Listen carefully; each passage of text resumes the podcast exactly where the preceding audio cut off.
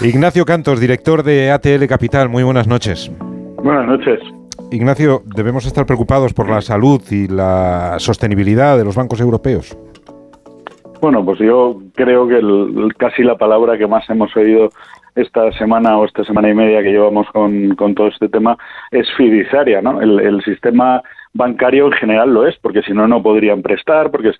Y entonces, hombre, yo creo que lo que hay que tratar es de recuperar la confianza y eso, pues bueno, eh, yo creo que están en el camino, que lo que han dicho las autoridades, que es verdad que intervienen mucho y eso pues también pone nervioso, es que Mm, bueno, pues van a hacer todo lo posible, pero si la gente sigue sacando sus depósitos de distintas entidades, pues cualquiera podría tener problemas. La más solvente del mundo, la más seria, la más capitalizada, porque siempre hay un grado de apalancamiento alto, ¿no?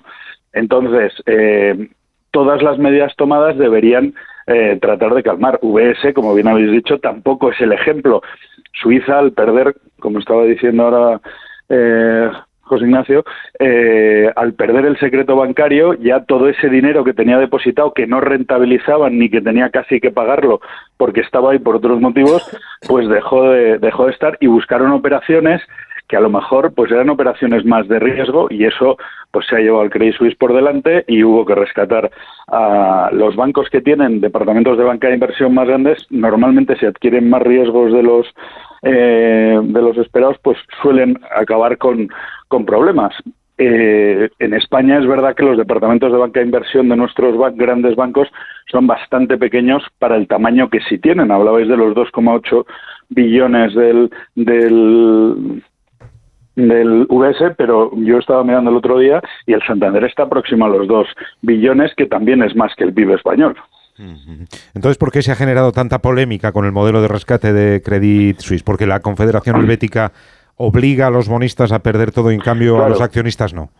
Claro, eso, eso es lo que eso es lo que habíamos entendido todos siempre y verdaderamente ha creado un problema importante que yo creo que seguramente acabará en los tribunales y no tengo seguro que no lo acabe perdiendo el Estado suizo y teniendo que poner ese dinero luego a posteriori. O sea, estos, los, los AT1 son un tipo de bono que creó pues, los bancos europeos o la, o la Comisión Europea para que todos los bancos tuvieran un colchón adicional a su capital. Entonces, había que tener un porcentaje X de, de AT1 y los emites con un tipo de interés más altos, porque después de las acciones es lo segundo que se va a evaporar en caso de problemas, pero lo segundo, no lo primero, como ha sucedido en este caso. ¿no?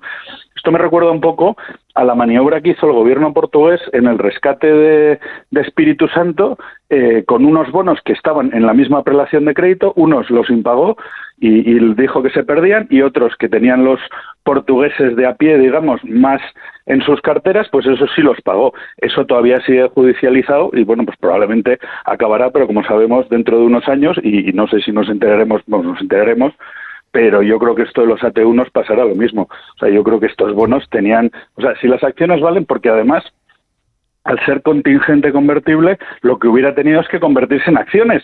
Y si las acciones valen lo poco que valgan, pues, pues valdrían lo que fuera. Entonces no, no los puedes, porque la contingencia se ha dado. Entonces estás cargándote, no me he leído obviamente los prospectos de 400 o 500 páginas de los AT1 de, de Credit Suisse, pero seguro que eso está ahí. Entonces, bueno, los gobiernos sabemos que tienen potestad, pero también se tienen que enfrentar a un, a un tribunal y seguro que va a haber demanda sobre ello. El Banco Central Europeo eh, ha asegurado repetidamente la última vez hoy que hará todo lo necesario para garantizar la estabilidad del sistema financiero de la zona euro. Se parece mucho al, al whatever it takes de, de Mario Draghi, ¿no? Sí. No estaremos a las puertas de una situación similar porque el lenguaje mm, nos traslada a esos momentos.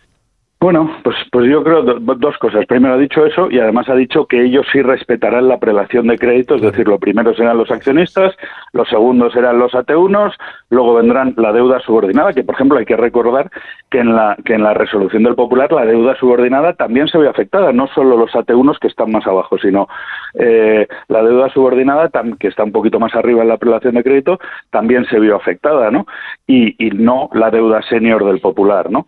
Pues eh, yo creo que todo el trabajo de la Comisión Europea, del Banco Central Europeo, desde el año 2008, ha reforzado mucho el capital de los bancos europeos. Yo creo que los bancos europeos ahora están en general bastante mejor de lo que estaban hace unos años. Insisto que cualquier banco es susceptible de quiebra si se produce una salida masiva de depósitos eh, o hay que rescatarlo, porque si no, el, el, problema de esto es que si no se rescata, la gente pierde su dinero, porque no habría para pagar los depósitos o tendrían que esperar a que fueran venciendo las distintas operaciones que aseguran ese dinero. Es decir, no le podemos pedir al señor que tiene una hipoteca que la devuelva ahora porque el banco tiene que devolver los depósitos. Entonces, claro, cualquier banco que se le vaya, pues no, no tiene para devolver todo. Por mucho que tenga, tiene una liquidez del 5, del 10, del 20 a todo tirar.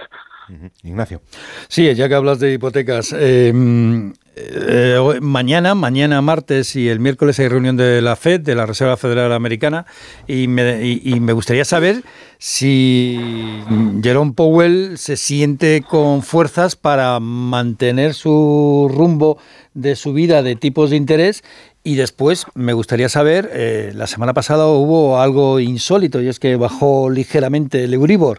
Me gustaría saber sobre todo para la gente que tiene hipotecas, si el Euribor va a seguir subiendo, se va a quedar parado, estabilizado o va a bajar. a la gente que, tiene hipotecas esto es realmente lo que más le importa. Claro, pues dos cosas. Sobre lo que va a hacer Powell mañana a mí también me gustaría saberlo. Eh, yo creo, yo creo que en general eh, las apuestas ahora mismo están en que suba otros 0,25, se esperaban dos más hasta el 5,25 tipo terminal, aunque hace 15 días hubiéramos dicho que era el 6. Eh, entonces llevaría los tipos hasta ahí, el 5, 5,25, pero yo creo que solo en esta. Y luego es probable que anuncie eh, con las turbulencias que está teniendo su propio mercado y demás, que anuncie un cierto alto, una parada y, ver los datos y, si la inflación se sigue relajando, porque hay que recordar también que en Estados Unidos está algo más baja que en Europa. ¿no? Eso por la parte de la Reserva Federal.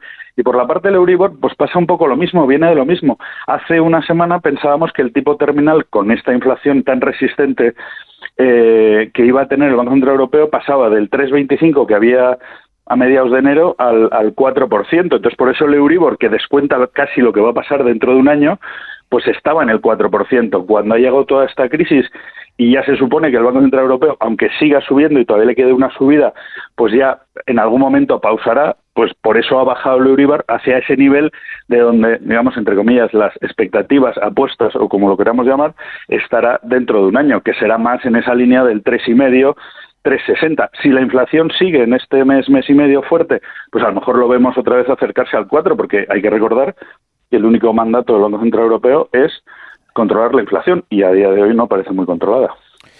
Ignacio Cantos, director de ATL Capital, muchísimas gracias por estar con nosotros esta noche y, alumbrarnos en este, en este difícil mundo de la economía y de los sistemas financieros donde parece que todo pasa a la vez al mismo tiempo y en todas partes.